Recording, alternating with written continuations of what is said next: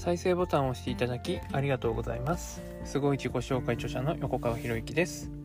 このチャンネルは何者でもない人が人も仕事もお金も引き寄せる何者かに変わるための魅力のヒントをお届けしています。今回も、えー、いただいたね質問に対しての回答をしていきます。まあ、全ての質問をね、まあ、取り上げるわけではなくて、まあ、他の方にも必要だなと思われる、えー、質問についてお答えをしていきます。今回は2つですね。はい。まず、えー、クラブハウスの自己紹介を何とかしよう、ルームを開こうと頑張っていた時に仕事のことも頑張れた気がして、クラブハウスのことばかりに気を取られて仕事ができないんじゃないかと思って、クラブハウスや自己紹介を半ば諦めかけていたら、仕事の方も今一つな気がしています。この行動ということに関して、仕事とそれ以外での行動することは、相乗効果というか関連性はあるのでしょうか自分ではあると感じますし、自己紹介、自分が相手に何を提供できるかをはっきりさせることは元になる大切なことだからそこをしっかりしてからの仕事となるのかと今日は感じましたっていうねまあこういう質問なんですけれどもえー、まあ、行動に関して、まあ、自分がね、仕事に集中したい。仕事に集中したいから、えー、クラブハウスの自己紹介だったり、クラブハウスで自分でルームを建てることをおろそかにしていましたよってことですよね。で、それで、おろそかにすることによって、え仕事の方も今一つになっていますと。だから、えそれに対して関連性はあるんでしょうかと言われたら、もう間違いなく関連性はありますよね。で、もちろんね、あの、クラブハウスばっかりやってればいいよっていう話じゃないんですよね。仕事に集中したいっていうんであれば、ね、その全てのエネルギーを仕事に集中するって決めているんではあればいいんですけど、この方の質問だと、クラブハウスの自己紹介だったりね、自分の自己紹介作ることだったり、クラブハウスでルームを建てることに気を取られてしまってますよね。だから、集中できてないんですよ。集中できてない。だから、えー、やるんだったらやる、やらないんだったらやらないってもうきっぱり決める必要があるんですよね。でよく決めるは捨てるって言うんですよ。決めるは捨てる。ね、例えば、ね、あの、お昼ご飯に何食べようかって言った時に、あ、カレーもいいな、ラーメンもいいな、ハンバーグもいいなって言った時に、でも食べられるの一つじゃないですか。ね、だからね、例えばカレーを選んだとしたら、ラーメンやハンバーグという選択肢は捨てるわけですよね。だから、ね、えー、まずは決める、決めるというよりも、捨てるんだったら捨てる。ね、やらないんだったらきっぱりともうやらなくて気にする必要も全くないですよって話ですね。ただし、まあ、この方に関してアドバイスするんであれば、まあ、全部やった方がいいですね。全部やった方がいい。なぜかっていうと、ね、洋服作るだけで物売れないですからね。作って、ね、もうすでにお客様がたくさんいて、で、ね、そこの方の洋服だったかな、うん、仕事、洋服を作ることって書いてあるんで、洋服がね、えー、もうすでにオーダーがたくさんありすぎていて、で、えー、洋服を作ることに専念したいっていうんであれば、まあ、もちろんね、あの、オーダーがあるんだからいいじゃないですか。でも、オーダーもない状態でね、オーダーもない状態で、作ってから売るなんていう話になっているんであれば、これはもう積極的にやらなきゃいけないんですね、むしろね。だから、えー、オーダーで作るっていうところをまずゴールにしてほしいと思うんですよね。先に服を作っておいて、その、えー、作った服に合った人を見つけようじゃないんですよ。ね、この方に作ってほしいっていうファンをまず増やす必要があるんですよ。じゃあ、ファンを増やすためにはどうしたらいいかと？自分がね、どういう服を提供できるか、その服を、えー、提供することによって、その服を着ていただくことによって、どんな未来を私は与えることができるのか、自分を与えることができるのかっていうのを、まずは伝えないといけないんですよね。で、それを、ね、まあ、ただ自己紹介だけじゃ伝わらないから、ルームをやったり、クラブハウスだったらルームをやったり、ブログで記事を書いたり、Facebook で発信したりっていうことをやっていかないといけないんですよ。で、その上で、あなたにぜひ、えー、私の服を作ってほしいっていう人が行列できるぐらいの状態になってから、まず服作りですよね。という話なんですよね。うん。お客様を先に作るんですよ。お客様を先に作る。私はこういう服を作れます。ね、この服を着るとこうなれますっていう未来を提示して、その未来を買ってくれる人をまずは集めましょうねって。でそしたらあとね、服作りに専念したらいいじゃないですか。ね。で、その、えー、買ってくれたお客様が口コミ、ね、紹介で、ね、またお友達を連れてきてくれるっていう流れができているんであれば、SNS なんて一切やる必要ないですよね。ということなんですよ。はい。なので、えーまずは、えー、全部やりましょう。っていうことですね。まあ、ぶっちゃけ言うと、服作りは後でいいですね。服作りは後でいいですね。そのぐらいの勢いで、まずは自分の認知度を広める。自分が何者で、自分が何が提供できる人なので、で自分の服を着ていただいたらどんな風になれるのかっていうのをまずは提案してみてはいかがでしょうか。ということですね。じゃあ、二つ目の質問いきます。自分と反対の考え方を持った同僚への関わり方に苦労しています。関わるために自分が傷つく言葉を受けてしまうため、できるだけ関わり、関わる回数を減らしています。他の人からはそのようにアドバイスを受けましたが、横川さんはそのような場合はどう捉え対応されますか？これはあれですよ。あの、反対の考え方を持つってことは、ね、あの、争いを起こすわけですよね。反対の考え方って言ってるってことは、この方は私は正しい、相手は間違っているっていう前提に立ってますよね。じゃなかったら反対なんていう言葉は出てこないわけです。ね、でも僕が大事だなと思うのは、ね、その両極端の自分と反対の考えを持ってる人っていうのは絶対必要なんですよ。絶対必要。なぜかっていうと、自分の意見だけに正しい人ばっかりがずっと集まってたら自分の成長ってないんですよ。ね、自分の成長がないってことはずっと自分がとどまってしまう。ね、だから、なんだろう、井の中の蛙になっちゃうっていう道を選んじゃうんで、反対意見が出てくる人とかっていうのは大歓迎なんですよね。だから僕、質疑、質問どんどんしてくださいねって言ってるんですよね。で、質問の中には、ね、質問を受けるっていうことは、ね、僕にはない考え方っていうのがたくさん出てくるわけですよ。だから反対意見もいっぱいありますよ、当然ね。ね、なんで、ね、えー、あれですね。最近あったらなんだ、あれだ。あの、なんでね、そのね、言葉の裏側をね、分かったつもりになってんのとか言われるんですけど、ね、いや、それね、分かったつもりになってんのって言ってしまう人は何かっていうと、図星だから言うわけですよね。そういうことってね。だから僕は間違ってないっていうか、まあ、見えちゃうっていうか分かるんですよね。だってそういう仕事をずっとしてきてるわけですから、もうね。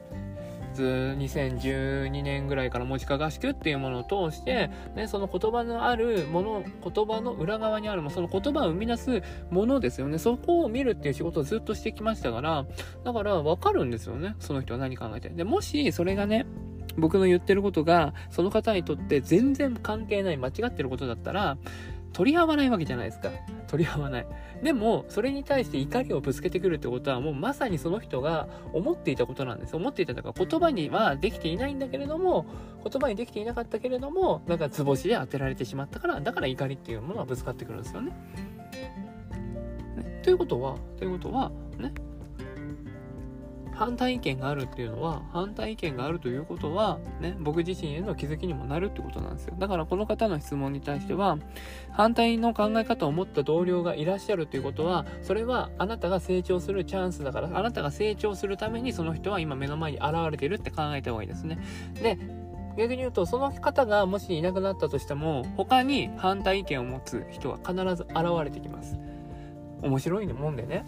例えば転職するじゃないですか。転職したらね、人間関係に困って転職したら、転職先でも同じような人間関係で悩むんですよ。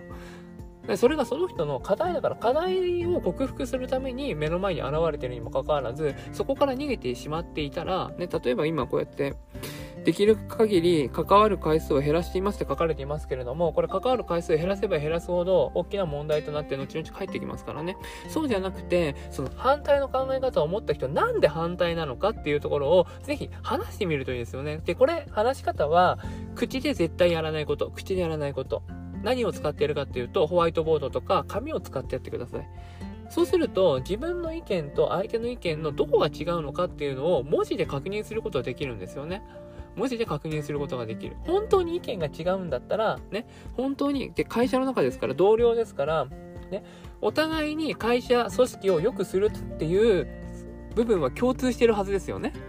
共通してるはずですよね。だから、ね、その共通点をまず洗い出していく。その上で進め方が、進め方が、えー、違うのかどうかはね、詳しいところまではわからないですけれども、ね、お互いに会社を良くしたい、組織を良くしたいっていう、そこは共通して持ってるわけだから、その共通点を伸ばしていくっていうところを考えていったらいいんですよね。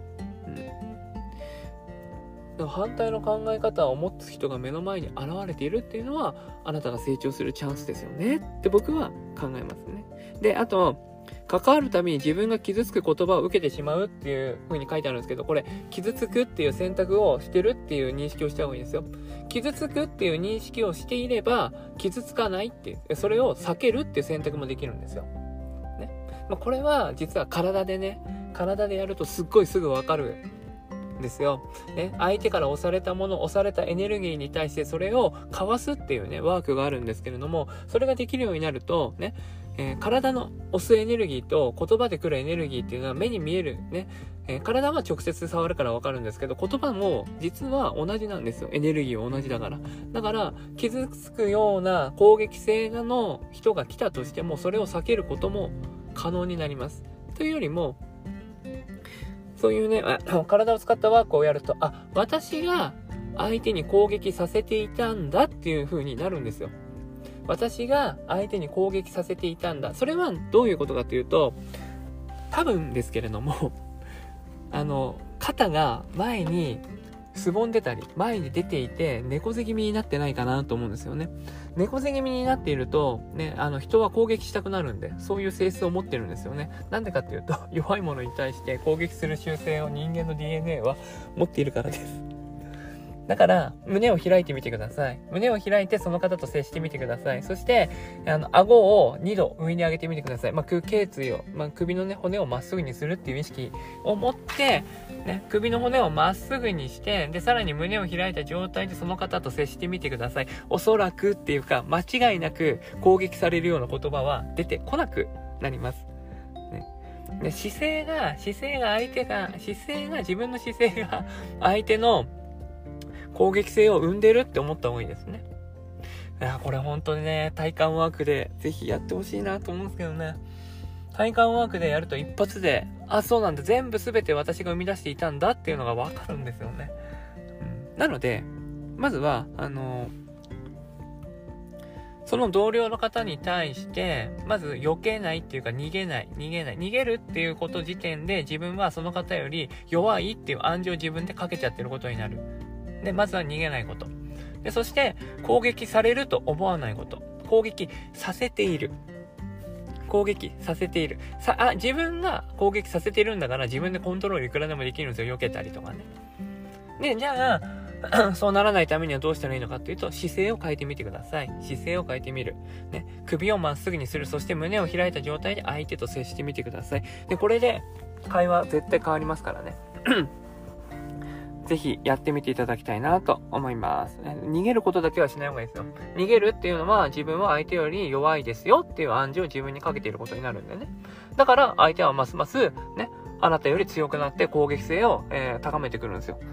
だから傷つく言葉とかどんどんどんどん出してしまうっていう状態が今のあなたになってると思いますので、まあ、ぜひ簡単ですよね。首をまっすぐにして、まあ、首をまっすぐって難しいかもしれないんで、顎を2度上に上げてみてください、普段より。顎を2度。もうね、ちょっとね、上から、えー、なんか、上から見るようなぐらいでもいいですよ。上から見るようなぐらいでもいいんで、ね、こんなに首を上に上げたら、相手からなんか思われるんじゃないのっていうぐらい首をちょっと上に上げてみる。で、そして胸を開くっていう姿勢で、ぜひ接してみてください。でもぜひですね、やってみての報告をいただけたら嬉しいです。ということで、なんか長くなりましたので、今日はこれで以上にします。はい。最後までお聴きいただきありがとうございました。このチャンネルでは一人一人が大切な人を幸せに導く世の中にするため、あなたの人生経験で培った魅力を生かして何者かとして活躍してほしい、そんな思いで配信をしています。このチャンネルの音声を欠かさず聞いていただくと、魅力ある人たちの考え方や立ち居振る舞いがわかり、人も仕事もお金も引き寄せる何者かに変わっていくことができます。ぜひ、チャンネルフォローやお友達へのシェアをしていただいて、一緒に何者かになることを実現できたら嬉しいです。魅力のヒント、今回は以上になります。最後までお聴きいただきありがとうございました。また次回お会いします。横川博之でした。